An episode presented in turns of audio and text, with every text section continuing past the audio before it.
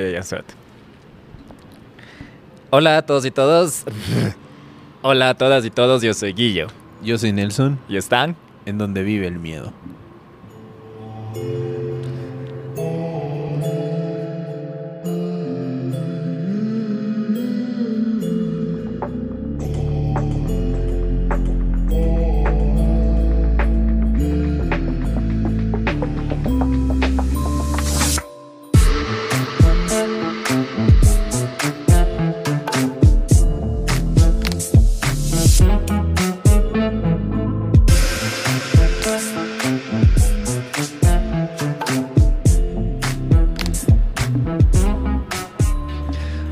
Miedo.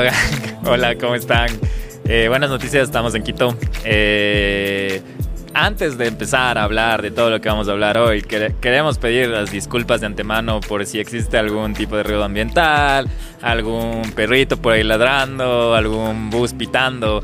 Pero el área social que teníamos rentada o reservada para, para grabar este capítulo resulta que estaba abierta solo hasta una hora y uno de los dos se atrasó, entonces estamos aquí. No vamos a, buscar culpables porque fui yo, pero estamos sacando el capítulo, solo queremos, si hay un poco de ruido ambiental, lo sentimos un montón, pero ya, bienvenidos, estamos en Quito, Nelson está acá al frente mío, estamos pegándonos las bielas. Eh, ya saben que aquí cuando estamos juntos es mejor, todo fluye, pero mejor que hable Nelson porque hoy es su capítulo. Bueno, Guillo, bienvenido primero que nada acá a tu ciudad. Y pues bueno, estamos acá desde arriba, bien arriba, eh, viendo toda la ciudad con una vista hermosísima. Y grabando este capítulo que, bueno, para mí como todos es muy especial, pero este tiene un tinte un poquito más, más hardcore. Pero eso, Guillo, pues bienvenido. ¿Cómo ves la ciudad después de tanto tiempo afuera? Mucha gente, loco. o sea, está una bestia, ha crecido un montón, Quito. Bueno, no es que no vengo nunca, no vengo cada desde siempre. Pero está bien, está bien, está bien, todo bien. Ojalá pudiéramos verles de todo el miedo gang, pero algún día, algún día lograremos eh, hacer una fogata bailable. fru- frutifantástica. No, pues bueno, muchísimas gracias por siempre escucharnos y bueno, este capítulo es tiene un tinte como les mencionaba especial, volvemos a a las cosas de, de crimen un poquito Sí. y también un poquito acerca de, de cosas que quizás a algunos les vaya a incomodar a los que Sí, sí, de hecho ya una, un disclaimer ahorita de que de que mm, no, no estén comiendo, no estén cocinando, o bueno, si les gusta cocinar mientras escuchan esto, sin libres de hacer eso, pero nosotros queremos decir que este capítulo es preparado por Nelson, entonces creo que ya no tienen que no tiene no hay más que decir, o sea, va a estar estar grave. Y Pero ya. como yo les mencionaba, eh, este capítulo lo he considerado como Jeffrey Dahmer, el humano del mal.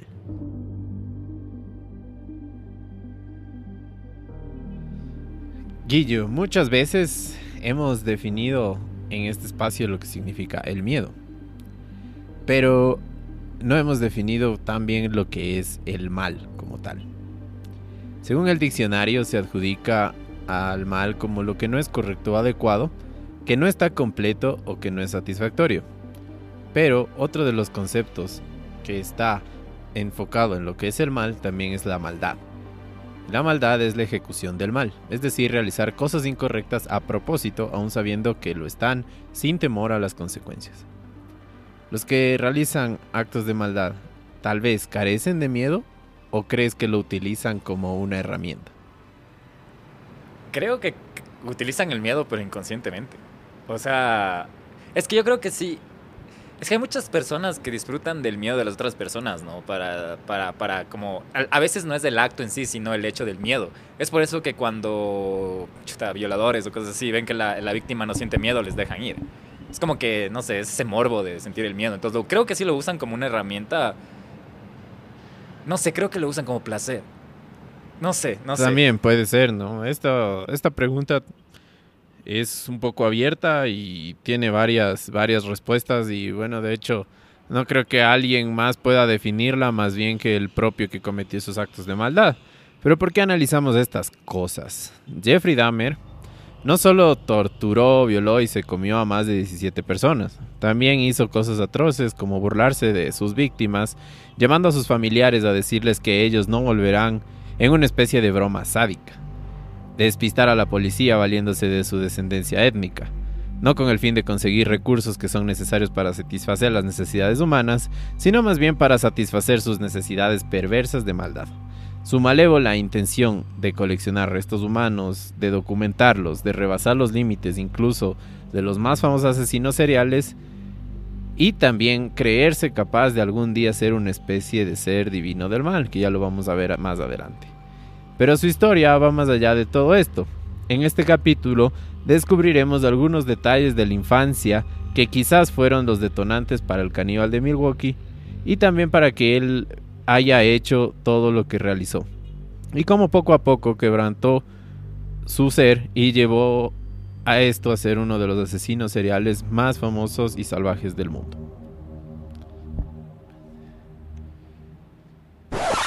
Lo que yo lo único que escucho es pi pi pi pi pi pi pi. Este capítulo es patrocinado por Uber Eats. Su infancia.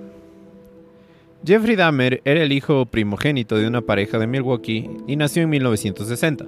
Sus padres estaban muy felices y lo amaban ya que les brindaba mucha frescura su relación. Era la típica pareja estadounidense de clase media que empezaba una vida con todas las comodidades de la época. Su padre Lionel estudiaba química pura en la universidad, lo cual es un dato muy importante para la carrera de Dahmer y lo veremos más adelante. Pero desde pequeño Jeffrey vivía en un ambiente muy feliz y sus padres lo describen como un niño muy curioso, agradable y con una energía única. Poco a poco esta curiosidad se empezó a tornar un poco extraña. Su padre comenta que en una ocasión el pequeño Jeffrey lo estaba ayudando a limpiar el jardín y encontraron unos huesos de un nido de pájaros que había caído cerca de su casa. Su padre empezó a desechar los huesos en un bote de aluminio y Jeffrey interesado empezó a replicar el sonido de los huesos que chocaban entre sí. Indicó que se emocionó mucho, pero que no le dio importancia ya que era un comportamiento de curiosidad de un niño. Analizando los hechos más relevantes de los 60, tenemos que ocurrió la guerra de Vietnam, la carrera espacial, el asesinato de John F. Kennedy en vivo, lo del movimiento hippie, las constantes protestas raciales, que son hechos relevantes también que dieron pie no solo a la influencia social del comportamiento de otros asesinos, sino también de Jeffrey. Guillo, ¿te acuerdas qué relación tiene esto con, por ejemplo, con otros asesinos famosos como Ted Bundy y otros que habíamos analizado antes? Eh, el entorno. El, entorno, social que acabas de hablar. Crecer, ¿no? En este en entorno. Este, en este entorno de, de, no sé. Y es muy importante porque digamos que, por ejemplo, ahora eh, hay una, una intervención más amplia de los medios. ¿Tú crees que podría influir estas imágenes que están eh, siendo transmitidas de la guerra entre Ucrania y Rusia y todo en a las personas que lo están viendo? Porque date cuenta que ahora, digamos, a pesar de que ya el COVID y la pandemia ya no nos tiene tan encerrados como hace un, un- unos años, hace un año atrás, eh, igual ahora toda la gente es como que está más atenta siempre a los medios, ¿no? Sí, pero ahora también hay más, más, exposición. Y yo creo que eso era una de las cosas de... de creo que eso, la, la, o sea, los medios ahorita como puede ser como una... Es un arma de doble filo prácticamente, porque ya sabemos que hay muchos medios manipulativos o manipulados. eh, y a veces el exceso de exposición más bien confunde a la gente en vez de informar. Pero yo creo que ahorita ese mismo hecho de tener la exposición a, lo que está pasando, eh, sea como sea, nos, nos pone al tanto de las cosas. Antes no había como esta exposición, yo creo que por eso también eh, había más espacio a que otras personas se desfoguen o que saquen sus patologías como que debajo de la mesa. Ahorita yo creo que va a ser muy difícil que eso pase. No niego que pase. Y de hecho, más bien ya, ya las cosas están pasando, pero más descaradamente. O sea, estamos viendo asesinatos, estamos viviendo, no nos vayamos muy lejos Guayaquil, estamos viendo asesinatos, asaltos, eh, no, no hablando mucho de la guerra, pero... eh, y todo es este mismo hecho de, de, de una, de, una, de un efecto post-COVID, me parece a mí. O no te acuerdas, Nelson, Fiestas de Quito 2021, aquí, justo ahorita aquí en Quito, estamos viendo desde aquí se puede ver la Shiris y, y sabemos lo que pasó en la Shiris en el anterior año, hace poquitos meses. Y perdón, qué vergüenza, pero es toda la estupidez humana que estaba encerrada y que la estupidez que salió y pensó que por la misma estupidez que pensó que podían hacer todo y cometen más estupideces que por respeto a ustedes no voy a usar otra palabra, pero solo es vergüenza a la humanidad, porque al final, no sé, sigue Nelson, por favor, ya, ya, ya no. bueno, sí, es verdad. Bueno, algo que también es importante de, recalcar de esta época es que hubieron bastantes movimientos raciales y también bastantes protestas a favor de la homosexualidad, lo cual vamos a ver en un futuro que impactó creo que directamente también en el entorno de Jeffrey Dahmer porque su padre algunos em, guionistas, algunas personas que escribieron acerca del caso de Jeffrey Dahmer dicen que influyó mucho su padre en el racismo y también en la homosexualidad. Pero bueno, eh, cuando su padre ya se graduó de químico, el pequeño Dahmer le pidió que le enseñara más acerca de los animales y de los experimentos de química que solía mostrar al niño. Lionel le empezó a enseñar un poco acerca de esto, lo que despertó una obsesión eh, por la química para Jeffrey. Jeffrey, cuando era niño, se mudó tres veces gracias al éxito que estaba obteniendo su padre en el trabajo. Pero Lionel cada vez pasaba menos en casa y cuando se dio cuenta su hijo se había convertido en un chico muy aislado e introvertido. Tenía problemas en interactuar con otros niños, por lo que decidieron regalarle un perro de mascota, al cual Jeffrey quería mucho. Además de esto, como otro suceso importante, ocurrió el nacimiento de su hermano David. Poco a poco sus padres empezaron a tener más problemas y su madre empezó a consumir antidepresivos. Su padre por su parte viajaba mucho, lo que hacía que se ausentara por semanas de la casa. Jeffrey solía salir a jugar con sus amigos de su barrio en ocasiones y una vez lo llevaron a pescar en el verano. Una amiga de Jeffrey Dahmer de la infancia dice que recuerda que él atrapó un pez grande. Todos los niños felices con sus peces lo secaron y regresaron a casa Mientras que Jeffrey, por su parte, partió al pez en la mitad y se quedó mirándolo fijamente mientras salivaba como si hubiera visto algo asombroso. Su padre, por su parte, en compensación de la ausencia, decidió regalarle un juego de química muy completo y también le enseñó el uso del material para preservar tejidos vivos, huesos y también cómo diseccionar muestras de músculos y carne, así como otras cosas.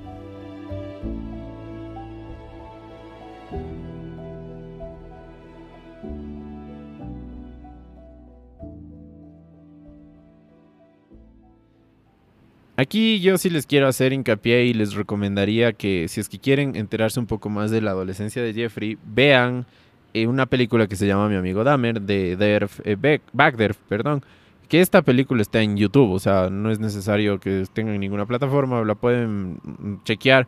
Y de hecho resume muy muy bien acerca de lo que fue una de las partes más importantes para que Jeffrey Dahmer eh, se convierta en lo que en lo que ahora es parte de la historia de la de los asesinos en serie del mundo.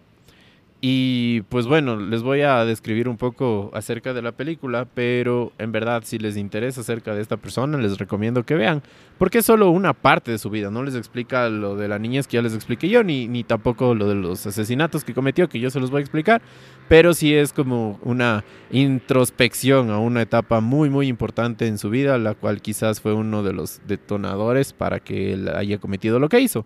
Pero bueno, en esta película eh, se repasa la adolescencia de, Jeffrey y de los compañeros de clase, eh, ya que Jeffrey Dahmer resultó eh, como víctima del bullying y de otras actividades a llegar a ser uno de los principales asesinos a nivel mundial.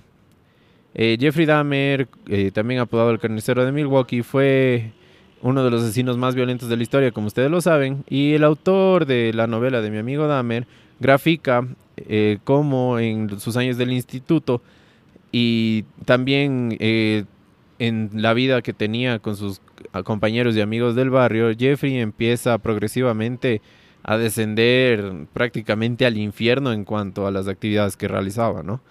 Además, eh, Jeffrey también era una figura mucho más compleja de explicar, ya que al principio era un, niño introvertido al cual sufría de bullying, pero poco a poco él quiso eh, cambiar y ser la persona que hace bullying, entonces decide entrar a un grupo de amigos que eran de estos, de los, de los que son conocidos porque hacen bullying, y tenía que pasar algunas pruebas para poder encajar, ¿no? En, esta en este grupo, por lo cual lo llevan a hacer algunas bromas pesadas y de hecho él empieza a remedar y también a personificar a una persona que tiene algún trastorno o, algún síndrome em, de alguna deficiencia mental, lo cual a los, a, los, a los alumnos de la escuela les daba mucho chiste y de hecho le hacían reír mucho al principio, pero Jeffrey empezó con esto y al final ya la gente lo empezaba a ver raro porque él siempre hacía estos, estas similitudes eh, de que era una, una persona con algún problema mental para que todos se, se rían. Entonces fue como que se aburrieron, digamos, de, lo que él hacía.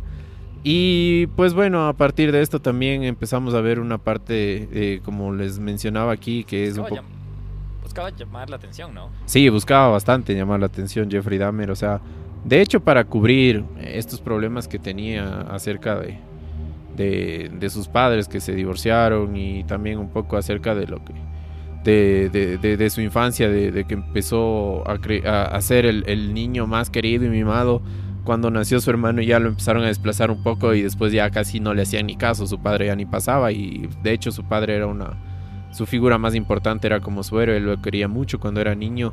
Jeffrey Dahmer le hacía muchos poemas y dibujos a su padre, eh, pero ya cuando se empezó a ausentar creo que lo afectó muchísimo, ¿no? Y de hecho él decía incluso en varias de sus entrevistas que él siempre quiso ser como su padre, pero también su padre era un poco racista y también homofóbico. Entonces, desde ese punto de vista, creo que Jeffrey quería emular lo que decía su padre y trataba de, de, de, tapar su ausencia haciendo este tipo de actos, ¿no? Llamando la atención, como te los mencioné. Pero bueno, si quieren ver más detalles de, de acerca de, de este de, esta parte de la historia de Jeffrey Dahmer, este, les invito a que vean en verdad mi amigo Dahmer y se van a enterar de muchas de las cosas.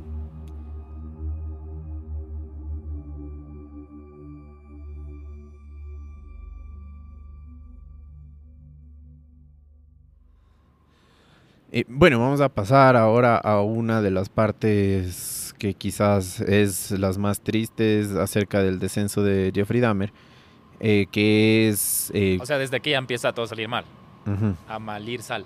Eh, oye, antes de que siga, solo quería como que resumir un poco que como habíamos, nos habíamos olvidado, no hemos hecho en los últimos casos cómo impactaba mucho la como la niñez o las cosas de, del crecimiento de un psicópata y siempre otra vez el asesino nace o se hace pero aquí creo que sí puede ser la combinación de los dos. Ya van a ver por qué. Porque eh, ah, no creo que él sufrió tanto abuso. No sé si, si, si va a llegar al abuso. No recuerdo muy bien este caso. Sé quién es Jeffrey Dahmer.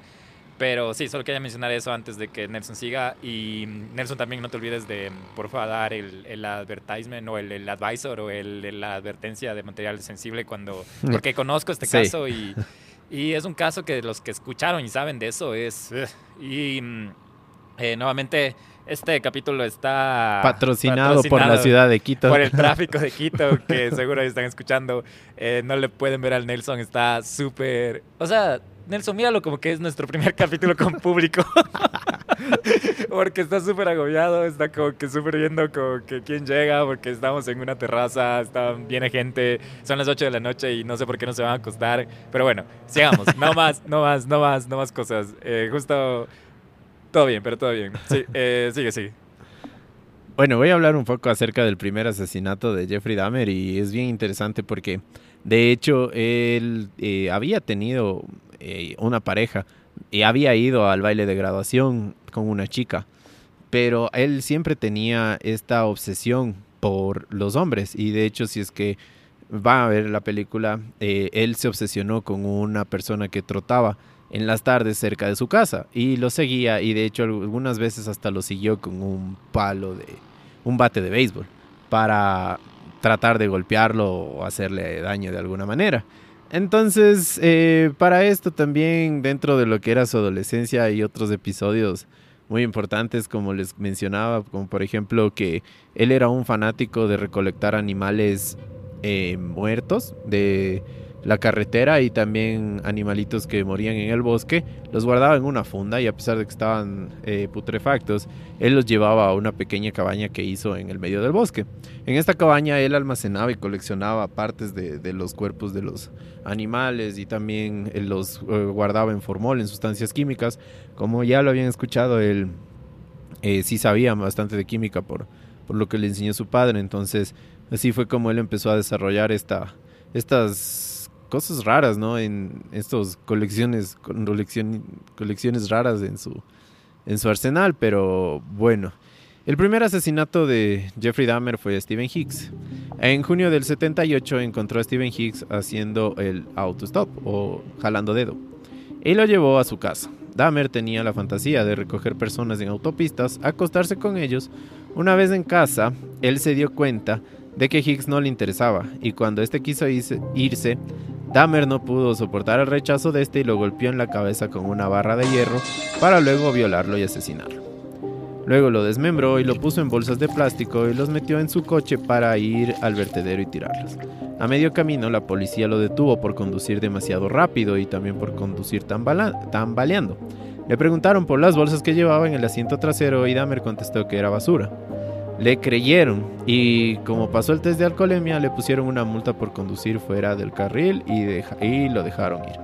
¿Qué te parece, Guillermo, si hubieran descubierto la policía hubiera hecho mejor su trabajo e investigado qué había en las bolsas? No es la primera vez que pasa, ¿verdad? Esta, en estas épocas era como que... Y... no sé, creo que hasta pasaría ahorita, y no me refiero más en el tema de muertes, tal vez en el tema de tráfico de drogas y cosas así. Como que... Siga, siga. Hasta el mismo tema de... No sé.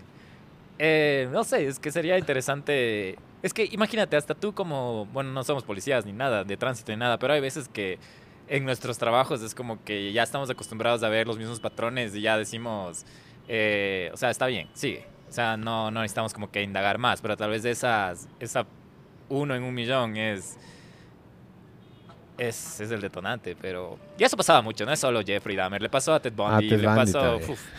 bueno, sí, en esa época creo que la policía fallaba más que una escopeta de circo, ¿no? Y, acuérdate que en esa época tampoco es que había tanto, tanto... O sea, en esa época, en, esa década fue el boom criminal. O sea, creo que tal vez por ese mismo hecho de que todo estaba medio, medio tranquilo, medio chill, pero bueno, no sé.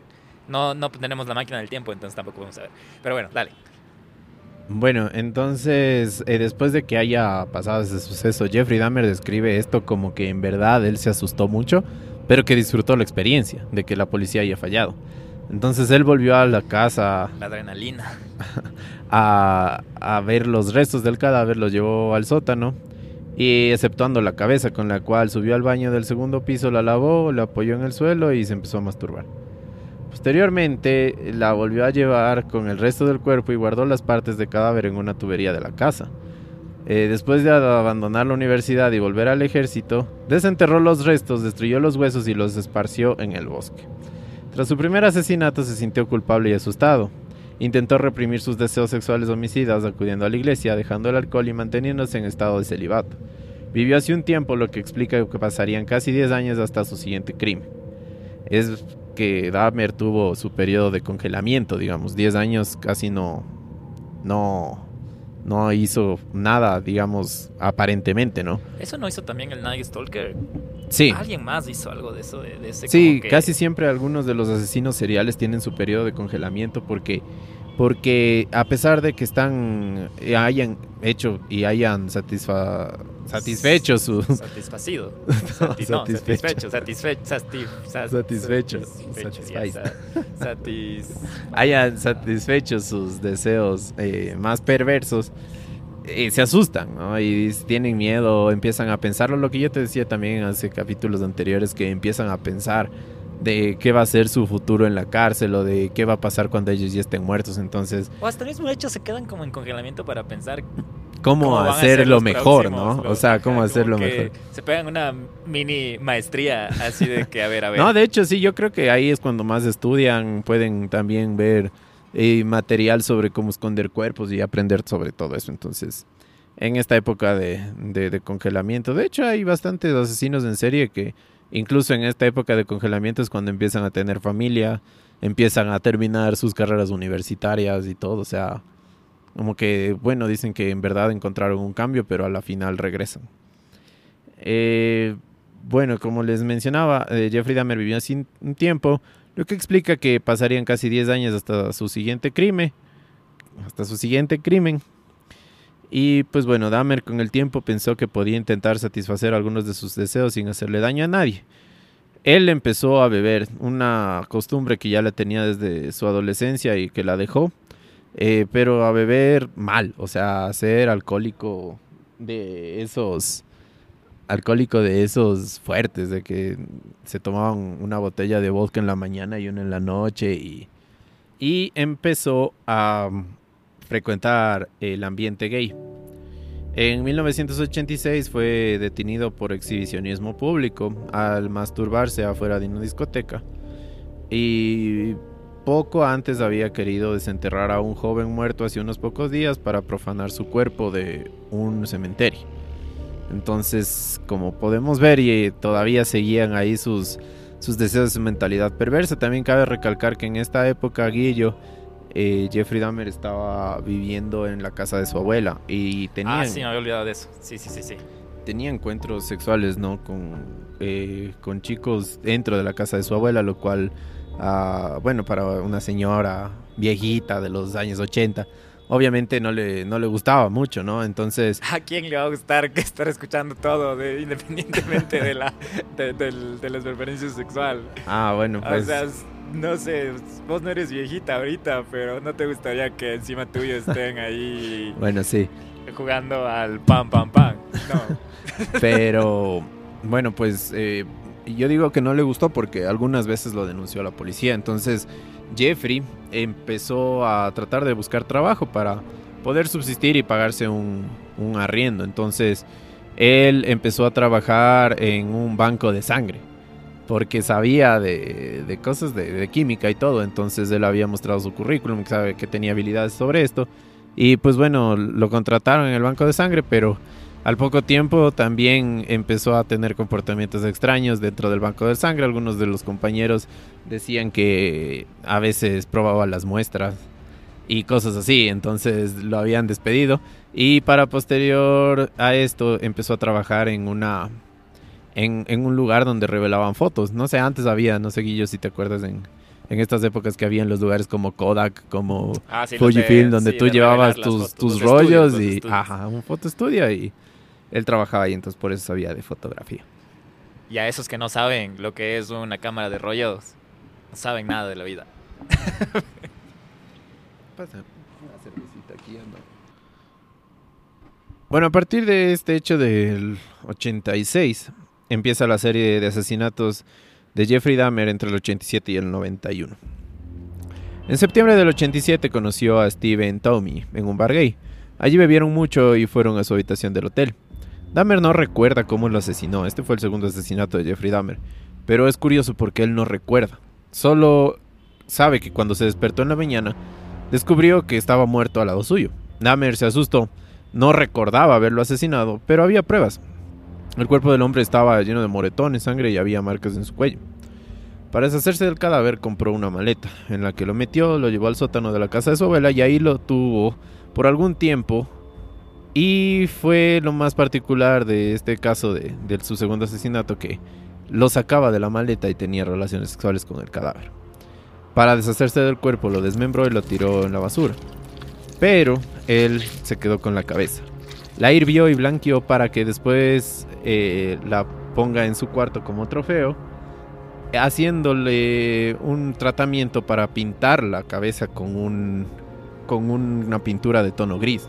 Entonces, para que cuando su abuela vaya a su habitación o para que cuando alguien vaya a su habitación, él diga que simplemente es una escultura que la compró. Algunos meses después conoció a su próxima víctima, Jamie Daxtor, quien era un joven de 14 años que estaba en una parada de autobús. Dahmer le ofreció 50 dólares por tener sexo. De esta forma, también conoció a Richard Guerrero en marzo de 1988.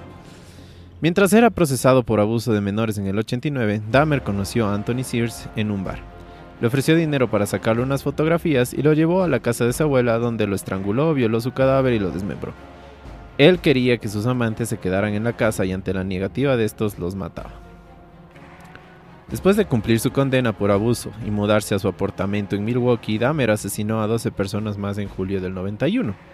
Su modus operandi era invitar a las víctimas a ver pornografía o sacarse unas fotos. Les ponía una droga en la bebida, los estrangulaba, violaba y se masturbaba encima de su cuerpo. Luego tomaba fotografías del cuerpo y de cada etapa del desmembramiento. Solía utilizar ácidos para convertirles en una especie de zombies, para que hicieran lo que él les pidiera y así no tener quejas por parte de sus víctimas. Ahí decían que algunas víctimas les había inyectado este ácido hialurónico directamente en la parte frontal del cerebro para que estas personas se queden como tontas y hagan caso a lo que él decía. ¿Qué te parece? Ojo lo, con lo que dices. Años 80. Asesino. Slash, entre comillas, artista que creaba con los cuerpos de esculturas y también empezó a crear o querer crear zombies. No sé, yo recuerdo un poco, no quiero spoilear nada, pero mejor te dejo que sigas por el tema de los, del, del, del de la zombificación sí. de, de, de, Jeffrey Dahmer, porque... Es lo que les decía acerca del mal, ¿no? O sea, para mí él es uno de los más perversos, de los más malvados.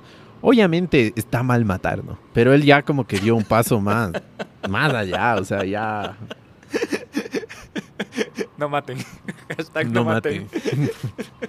Pero más allá Obviamente de eso, no está bien matar, ¿no? Pilas, ojo. Ojo, ¿no? Pero ya esto ya para mí ya se sale de control un poco, ¿no? Como lo decía antes, pero Se sale de control un poco, solo un poco. Un poquito. en mayo de 1991 llevó a Conerak eh, Sin Samson a su departamento. Hermano del joven por el que fue procesado por abuso. Ojo, entonces él ya Aquí podemos ver un poco de esa perversión que él tenía, que ya violó a su hermano mayor y ahora quería con el hermano menor. Y lo empezó a seguir y lo consiguió. Eh, no corriendo con la misma suerte de su hermano, el cual lo pudo denunciar, ¿no? Porque al pequeñito lo, lo pudo asesinar. Ahí lo, lo drogó y le realizó unas trepanaciones en el cráneo para inyectarle el ácido que les había mencionado también puedes eh, explicar qué es trepanación em, unos cortes en el cerebro y también en el cráneo. yo creo que los no sé médicos... Si ustedes, pero yo no sabía. es que no sabía cómo escribirlo. Pero eso es trepanar, no, por si acaso. Trepanar, trepanar. Dahmer quería tener el control, como se les había mencionado, y, y pues bueno, quería crear esta especie de, de zombies. Lamentablemente, aquí también vuelve a fallar la policía, ya que el joven consiguió escapar cuando Dahmer salió a comprar licor y al correr desnudo por las calles, los, los vecinos al correr desnudo por las calles, los vecinos alertaron a la policía de que un niño estaba desnudo caminando por las calles. Cuando se dio cuenta de que se había escapado, lo persiguió y lo tuvo que enfrentar delante de la policía y con una multitud de curiosos. El muchacho no podía hablar porque estaba completamente drogado por el ácido que Dahmer le había inyectado. Tenía algunas heridas eh, superficiales y Dahmer argumentó que el joven era su amante y que tenía 19 años pero que estaba alcoholizado, a pesar de que el niño tenía 16. Los policías lo acompañaron hasta el departamento y creyeron su historia. Si hubiese revisado el apartamento completamente hubieran encontrado uno o dos cadáveres que estaban guardados en la habitación, además de miles de pruebas de otros asesinatos.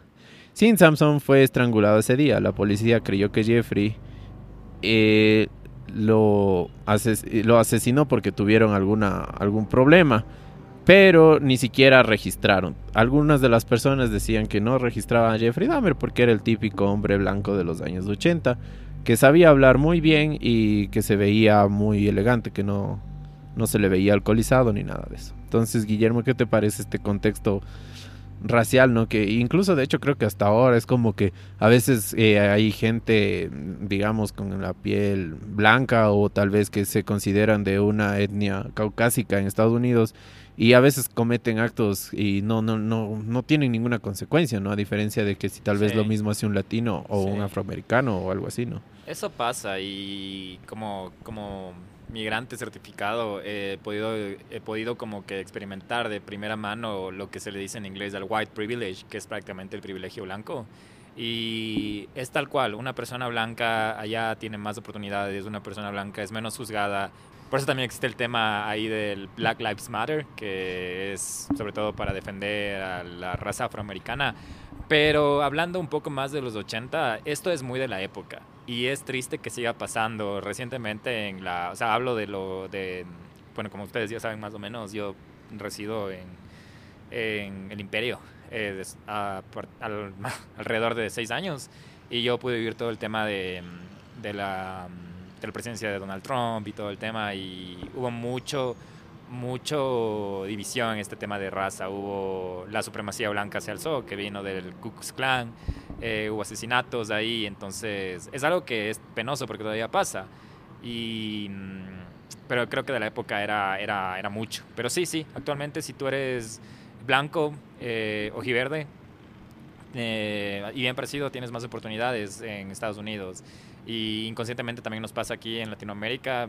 Eh, vemos a alguien que blanco o extranjero con superioridad, lo que no debería ser así. Podemos hacerlo sentirles como la bienvenida, pero eh, también tenemos que pensar que nadie es más que nosotros, ¿no? También tener confianza en nosotros y decir todos somos iguales y ya, ya está. Claro, sí, ¿no? y no, no, pensar en lo las Pensar en igualdad, ¿no? Que todos deben tener igualdad de oportunidades independientemente de la raza e independientemente del del estatus social y todo, ¿no? Que, que, que en un mundo de igualdades creo que todos podríamos ser más felices, pero bueno.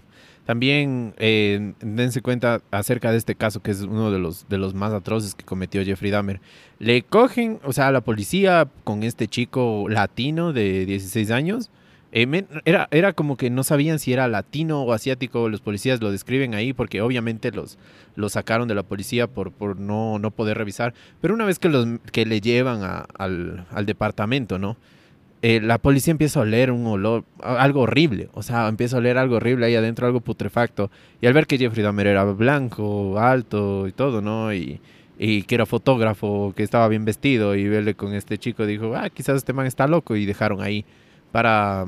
No revisaron nada, y de hecho había más cuerpos ahí y todo, ¿no? Pero, pero bueno, eso fue lo que Para darles un poco de, de, lo que recuerdo cómo se ve Jeffrey Dahmer, yo sé que no, no, no pueden ver porque es un podcast de oír, pero era alto, como dicen, no era el típico asesino serial de la época que se imagina. O sea, Ted Bundy era bien parecido, carismático, cabello negro y toda la cosa, pero él era, eh, usaba lentes, usaba gafas, era alto, era rubio. Y vamos a postear imágenes en el arroba donde vive el miedo, pero igual, para que más o menos ya tengan contexto, era como, eh, no sé, un, no se me ocurre ningún actor medio parecido, pero podemos irle pensando. Podría. Pero es alto, flaco, rubio. Sería como una especie de Thor flaco o algo así. No, no, tampoco. Pero, pero, pero bueno, ya. Aunque Thor no es gringo, ¿no? Creo que es de otro Australiano. Ajá, ya, pero bueno. El descubrimiento del horror. No fue hasta julio de 1991 cuando fue detenido. Tracy Edwards, de 31 años, ignoraba salir medio drogado y desnudo del piso de Dahmer, pero consiguió parar a una patrulla que pasaba por ahí.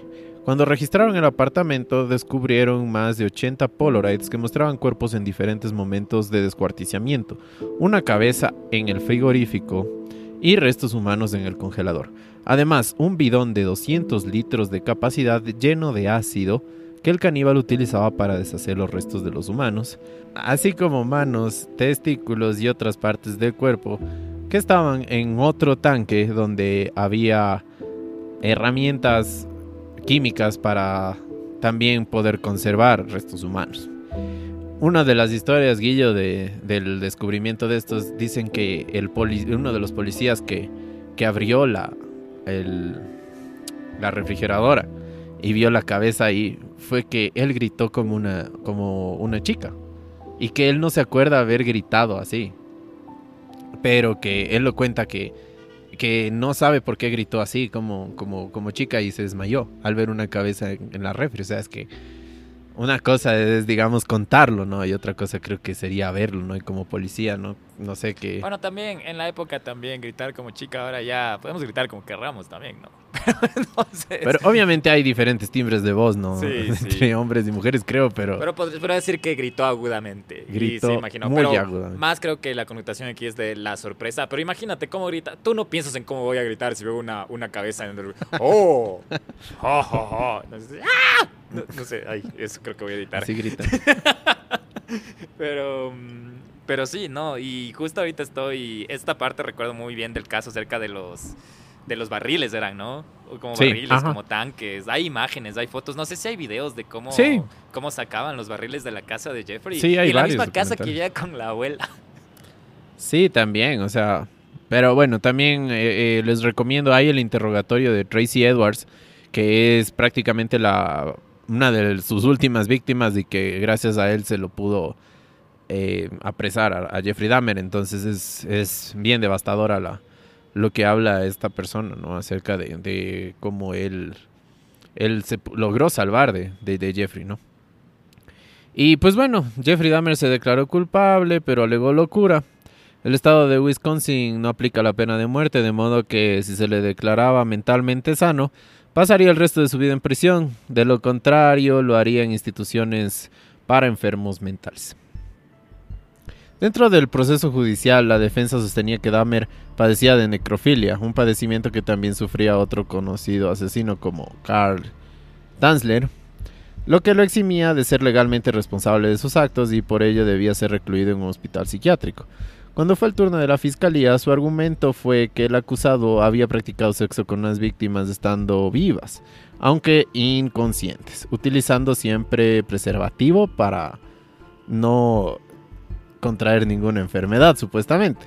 Además de que mantenía control sobre sus impulsos, puesto que cometía los crímenes únicamente donde se sentía lo suficientemente seguro.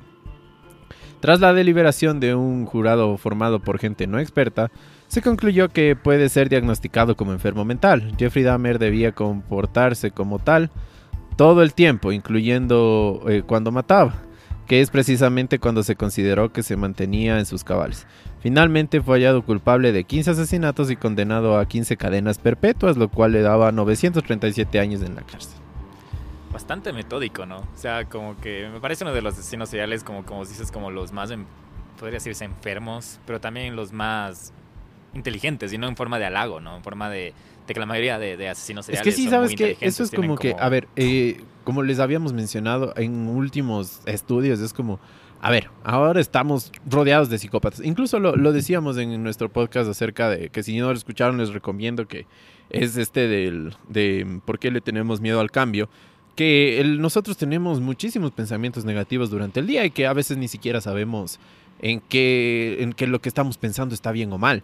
Pero hablando de esto, o sea, Jeffrey Dahmer era uno de esos psicópatas perversos que utilizaban sus habilidades mentales, porque no podemos descartar que los psicópatas tienen una inteligencia muy, muy, muy distintiva en actos horribles, ¿no? Eh, más bien podía haber desenfocado su inteligencia en otras cosas, pero no, la mayoría de, de estos criminales son famosos por eso, por desenfrenar su inteligencia en actos perversos y malévolos, ¿no?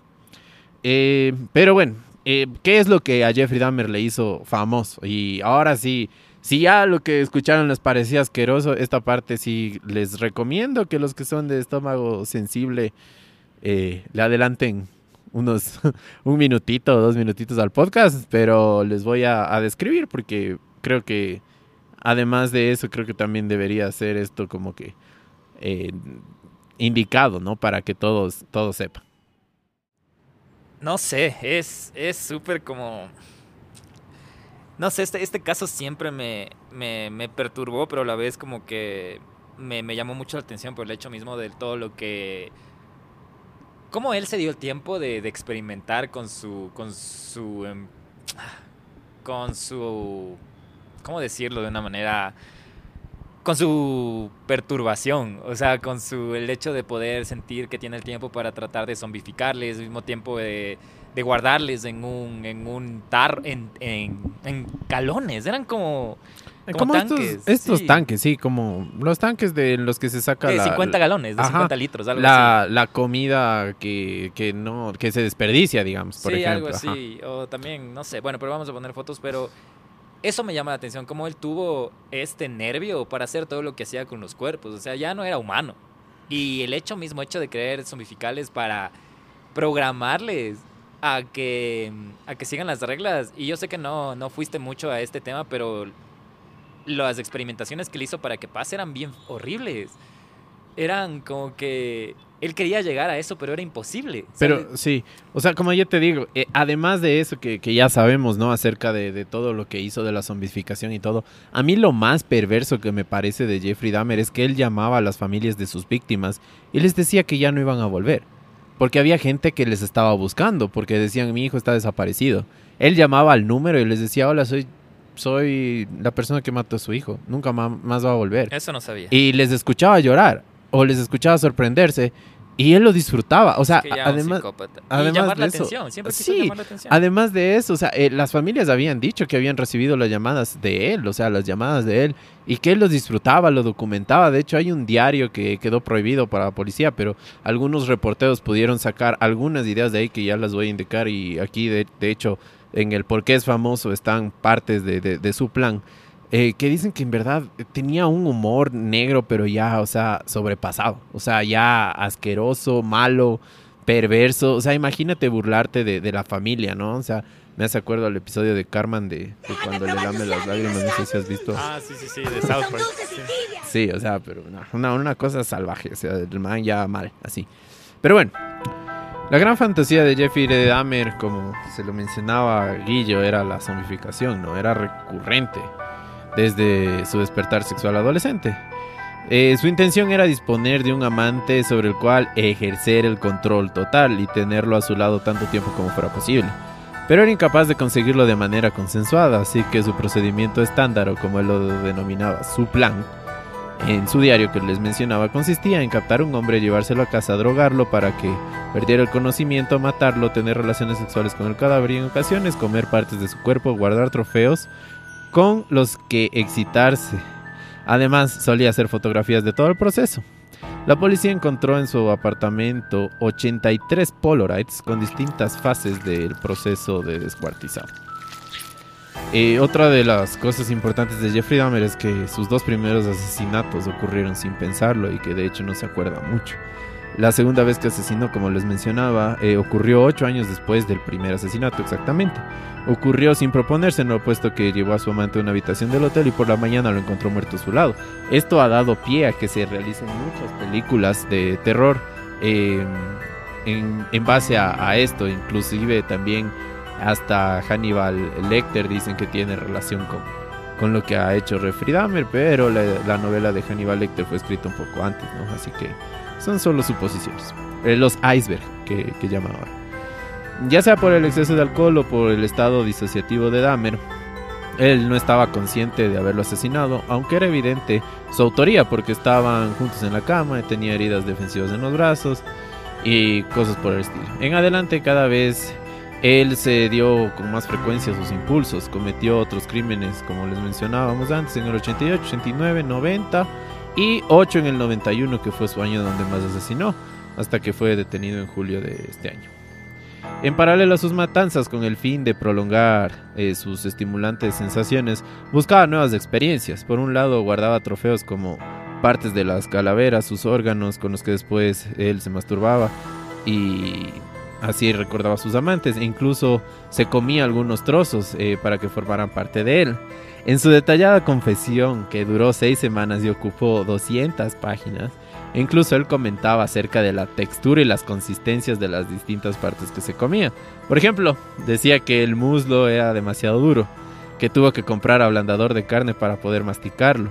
También que los bíceps son muy duros. También decía que experimentaba abriendo el cráneo de las personas para inyectarles ácido, agua hirviendo, otras sustancias para poder a sus víctimas convertirlos en zombies o cuerpos sin voluntad, buscando materializar sus fantasías de control total, eh, que lo habíamos dicho hace, hace un poquito. En su espiral de asesinatos, eh, él perdía el concepto de la realidad y proyectaba los cadáveres hacia un siguiente nivel, ¿no? Ya que eh, construyó su apartamento como un centro de poder eh, de hecho, esto es lo que yo te mencionaba, Guillo, antes de que habláramos del podcast acerca de que él quería convertir esto como, como un culto, ¿no? Como que él quería ser el dios de la muerte. Y de hecho, él hizo un dibujo, el cual te lo voy a mostrar en este momento, para que tú lo describas y que más o menos les expliques lo que estás viendo ahí. A ver, es como como un altar, una cena, no sé, es como, parece como un Sí, altar. un es como un altar, ajá, pero ajá. ¿qué, qué ves a los lados? Así, ¿qué-? Eh, Son con calaveras, ¿no? Sí, ya estoy leyendo, dice, sí, calaveras, eh, excremento humano, eh, cráneos y otras cosas que no alcanzo a leer, pero es como un tipo garabato y eso es lo que, bueno, vamos a poner esto también en donde vive el miedo, pero eh, pensé que Nelson se había censurado y porque no mencionó todo esto, dije, ah, capaz ya está más family friendly, eh, pero no, ahí está, volvió. Bueno, de hecho, aquí, como les describía, es una especie de altar, ¿no? En el cual él describe que quiere una mesa negra, al lado dos esqueletos humanos, eh, quiere varias calaveras en la mesa, eh, quiere luces, quiere luces en forma de globo para que alumbren. Esto no sé por qué. Eh, también quiere otros cuadros que tienen partes humanas, ¿no?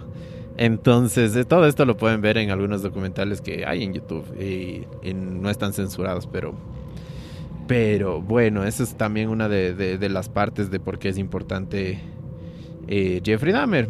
Eh, otra de las partes también por qué es importante, obviando las fotografías más escabrosas de las escenas del crimen que eh, las pueden encontrar también en Google. Una imagen eh, es la de los eh, dos agentes cuando entraron a, a la casa, ¿no? Porque vieron, eran como que prácticamente estaban sacando residuos nucleares de su casa, lo Sí, que tú sí, mencionabas, sí, sí, ¿no? sí, sí, es exactamente igual. Y con bidones de, de cuerpos, así que, que Ah. bueno. Pero bueno, más allá de eso también no todo fue un éxito para Jeffrey Dahmer. ¿no? Durante su época sanguinaria una vez se equivocó de, la copa y se bebió la que tenía eh, somníferos. Cuando despertó descubrió que él había sido robado. Entonces él había puesto somníferos en un trago para eh, dárselos a alguien, pero lamentablemente resultó al revés. Él salió drogado y le habían robado. Y en otro, en otro de los casos del, de la misma manera, él igual quedó drogado, pero esta vez eh, estaba, amaneció atado y violado y tenía metida una vela en la parte de atrás. Entonces no siempre le salió bien. Y en esta, esta es la parte como nosotros decimos acerca de su... De su De sus fallas. De, su- de sus fallas, ¿no? En esta parte de congelamiento quizás las tuvo acerca de, de cómo ir practicando. Y en la cárcel continúa mostrando destellos de este humor que es difícil de clasificar, porque ni siquiera creo para mí que entra en humor negro, sino ya es un humor medio sádico. Advirtiendo a la gente que trabajaba en la cárcel que tuvieran cuidado porque él les podía morder. Él les sonreía. O también publicó anuncios en el boletín de la prisión para crear un grupo de caníbales anónimos. El descubrimiento de los horrores del departamento de Dahmer produjo conmoción. No se trataba de un caso que había aterrorizado a la ciudad con un reguero de cadáveres por las esquinas como llega el destripador, con el que frecuentemente se lo compara. Lo que era más inquietante era que se habían producido todos estos perturbadores crímenes en el absoluto anonimato e indiferencia popular, ya que la mayoría de sus víctimas eran afroamericanos y homosexuales. La sensación era que nadie había echado en falta a 17 de estas víctimas mortales, más que sus amigos, porque algunas de las familias eh, de las personas que fallecieron ni siquiera los habían intentado buscar. Y no se había establecido ningún, ningún vínculo entre ellas que pudieran llevar hasta Dahmer, por lo que no hubo un investigador en específico para descubrirlo. O sea, quizás él hubiera podido seguir asesinando a más personas eh, y la policía no iba a hacer prácticamente nada.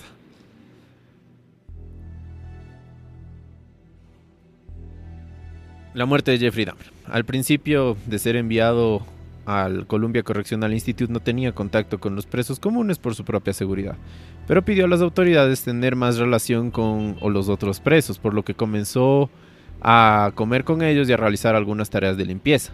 El 28 de noviembre del 94 precisamente realizaba tareas de limpieza con Christopher Scarver, un esquizofrénico, y con Jesse Anderson, que había asesinado a su esposa y culpado a un hombre eh, de color, en este caso afroamericano, que había sido él, pero él fue el que mató a su esposa. Dahmer había sido acusado de tener motivos raciales en sus homicidios, de algo que él desmiente. Pero la combinación de presos presentes en aquel momento era muy peligrosa, lo cual desató una pelea en la que Dahmer y Anderson terminaron heridos de gravedad. Los guardias finalmente encontraron a Dahmer y Anderson heridos. El primero murió en camino al hospital y el segundo dos días más tarde. Scarver dijo que golpeó a Dahmer dos veces en la cabeza con una barra de metal de la sala de pesas. Eh, luego mató a Anderson, quien estaba trabajando en una sala diferente. Hay la entrevista a Scarver y él dice que ni siquiera se acuerda de lo que pasó, o sea, que solo se defendía y que... Pero algunos dicen que sí lo mandaron a matar. Otro de los datos importantes de Jeffrey Dahmer es que era fanático de Star Wars, de la fotografía y del cine de ficción. Y una de las frases... Dato curioso.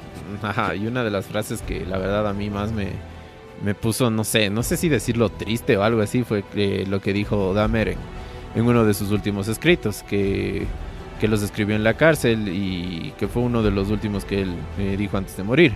Dice, este es el gran final de una vida malgastada y el resultado final es abrumadoramente deprimente. Nadie puede sentir la depresión que yo siento. La historia de una vida patética, enferma y miserable. Eso es lo que soy, nada más. Y pues bueno, esa es la historia de, de nuestro amigo Jeffrey Dahmer.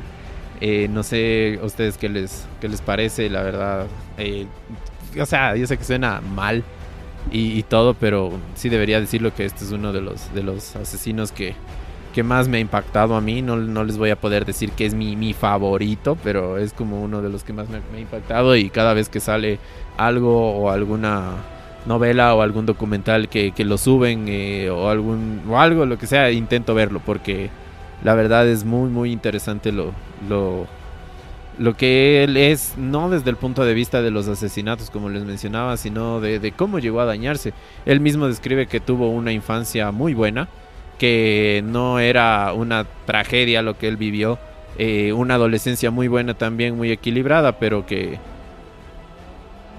Pero que a pesar de eso, él tuvo y llegó, o sea, la oportunidad de llegar a ser uno de los asesinos más perversos de la historia. Así que eso, amigos, no sé, Guillermo, ¿qué, te pareció este capítulo? Eh, ¿Qué crees? ¿Crees que, que eres suficiente lo que hizo Jeffrey Dahmer? ¿No? ¿Crees que hay peores? Ya hemos descrito a, dos, creo que de los más salvajes como Ted Bundy y Luis Alfredo Garavito. Me faltaba este. Sé que hay unos más, ¿no? Pero, o sea, imagínate, 17 personas no es para nada, mm, para minimizar lo que hizo. Tuvo mucha suerte al que la policía no lo descubriera. Y, triste también desde el punto de vista de lo que les mencioné, ¿no? Que 17 eh, personas, las cuales incluso algunas de sus familiares ni siquiera los, los, mandaron a buscar. Más bien era porque sus amigos decían que, ah, bueno, sí, era afroamericano y gay y tenía que desaparecer o alguna cosa así. O sea, era como que la sociedad en esa época, de hecho, estaba hasta de acuerdo con lo que les pasó. Entonces, algo muy, muy triste, eh, creo que para la historia y bueno, eso creo que, quería decirles de Jeffrey Dahmer. Espero que hayan escuchado eh, partes que no sabían. En serio, me alegraría un montón. Y si es que no conocían este caso, también díganos qué les pareció y todo. Me encantaría saber lo que ustedes opinan acerca de esto. Solo quiero usar una palabra acerca que, no sabía cómo usarla antes, pero mm, este caso es, en todo el mal sentido de la palabra, es fascinante por todas las cosas que pasaron, por el detonante. Puede ser, se puede decir que este es un caso de asesino de culto y de la época y todo. Yo creo que, si no me equivoco, el 70 mínimo por ciento del Miedo Gang sabía quién era Jeffrey Dahmer. Asimismo como que ustedes saben quién es John Wayne Gracie o quién es... Eh, Ed, Ted Bundy. No, no, Ed... Ed Camper. Ed Camper. Ed Kemper, perdón. Ed Kemper. Entonces, yo creo que es algo como que hasta si no lo sabían, ahora ya es cultura general. Del y, y más allá desde el punto de vista criminal, Guillermo, o sea, la parte de, la maldad, ¿no? O sea, sí. no sé, que de lo que habíamos descrito en un principio, que, ah, ah, que es mal y que es maldad, o sea, yo creo que esta es una de las personas más malas que, que he leído y todo. No sé si por lo que es mediático nomás, pero bueno, no podríamos decir que hay personas más malas como Hitler o no sé, otros, pero... Putin. no sé, o sea, bueno, quizás ellos también experimentaron con cuerpos y autorizándolos, ¿no? A, través de, su poder, pero... Pero no, bueno, no sé. Eh, bueno, como les decía, si quieren ver más, tienen que ver sí o sí, si les gustó este caso, lo que es la, la película de mi amigo Dahmer. Como les dije, está en YouTube, es gratis, no tienen que suscribirse a ninguna a ninguna plataforma, pero si tienen acceso a alguna de estas eh, y pueden verla ahí, sería mucho mejor. Y, y pues bueno, sí les recomiendo que la vean en, en English, en English con subtítulos para que vean, porque el actor también lo hace excepcional. Y también hay una, peli una canción eh, que es muy, muy famosa y de hecho es, es inspirada. Sí, la misma. Así que Así que también es parte de la cultura, ¿no? Una parte de la cultura musical de los años 80, 90 y, todo eso. Así que eso, Guillo, ese era mi, mi capítulo de Jeffrey Dahmer y espero les haya gustado y pues bueno, no sé, en nuestras redes sociales. Eh, no, todavía, te estás olvidando. Gracias, Quito. Están escuchando a Quito en vivo ahorita. Quito está lleno de motos motos ruidosas. Eh, antes de eso, te olvidabas del segmento más esperado, el que más te gusta, de ¿qué te asustó esta semana, Nelson? O algo que tengas que recomendar aparte de la película antes de, acabar este episodio. Em, bueno, la verdad no he visto mucho, mucho películas de, de, miedo, no he tenido mucho tiempo esta semana. He estado bien, bien enfocado en esto de, de, Jeffrey Dahmer. Quería hacerlo un poco más a mi manera, ¿no? Porque hay varios datos, detalles técnicos acerca de, de, qué enfermedad mental tendría y, todo, pero bueno, a la final la mayoría coinciden en que es un psicópata clásico, pero lo que sí les podría recomendar es em, estos documentales últimos de Netflix que han, que han salido que dicen, me parece que creo que era hablando con el asesino o algo así. Eh, catching Killers, ¿no? Sí, sí, Catching Killers, atrapando, asesinos. Entonces, estaba bien interesante y tiene bastantes cosas buenas. Así que si les gusta eso, de una o si no por ahí no queda mal una peliculita de miedo. Vi, dieron una película que va a salir, vi el tráiler de una película que va a salir que se llama El exorcismo de Dios. What? Eh, eh, me llamó bastante la atención porque hay como que en la película decía así, ¿por qué no se le puede exorcizar a Dios si Dios creó al diablo y a Jesús? Entonces yo dije como que wow, o sea, sí, sí me voló la cabeza. Pero si tiene más información acerca de esta película, eh, de una, de una, compártanlos con nosotros. Ya saben que esos temas también nos gustan. Eh, bueno, eso, a ver, ah, sí, yo les quiero contar que sigo viendo Inventing Anna, no acabo, he estado un poco con muchas cosas, pero está interesante, un poco lenta, acerca de un, una mujer que estafaba a la élite de los Estados Unidos, me parece que es rusa. Em, y algo que no les recomiendo, más bien les quiero ahorrar su tiempo. No vayan a ver la nueva película de la masacre en Texas. Y si quieren matarse un rato de risa en Netflix, por lo menos a mí, la nueva película de la masacre en Texas, eh, al inicio como que emocionó, pero después me pegué una unas tres o cinco, seis. O sea, sí, no, ya fue más lúdica. O sea, la verdad, como que al terror de la primera y la segunda, para mí es una falta de respeto. Algo así. Pero bueno. Pero bueno, no parece más bien una, una, una, recreación de una película de comedia de la masacre en Texas, pero bueno. Y bueno, no sabemos qué vamos a hacer ahorita, son las nueve de la noche, creo. Eh, nos íbamos a apagar las vielas, no sé qué va a pasar, pero vamos a estar pensando en ustedes, mi Gang. Gracias por seguirnos escuchando, les amamos un montón. Les amamos, ya no les queremos, ojo. Eh, y gracias por escucharnos, ya saben dónde encontrarnos en Instagram, arroba donde vive el miedo. Eh, pueden escribirnos sus correos a donde el miedo podcast arroba gmail.com. Tenemos un grupo de WhatsApp si quieren ser parte del Miedo Gang más cercano, si quieren ser parte de los episodios, vayan a nuestro link en la bio. Hay un botoncito que dice ahí que ser parte de y ya nos estamos hablando. Eh, posiblemente eh, podamos ver a algunos de ellos del Miedo Gang este tiempo que estamos en Quito, pero eso es todo por ahora. Vamos a seguir escuchando la belleza musical de Quito. Eh, ya, eso, nos vemos, que tengan una excelente semana y bye, chao. Chao.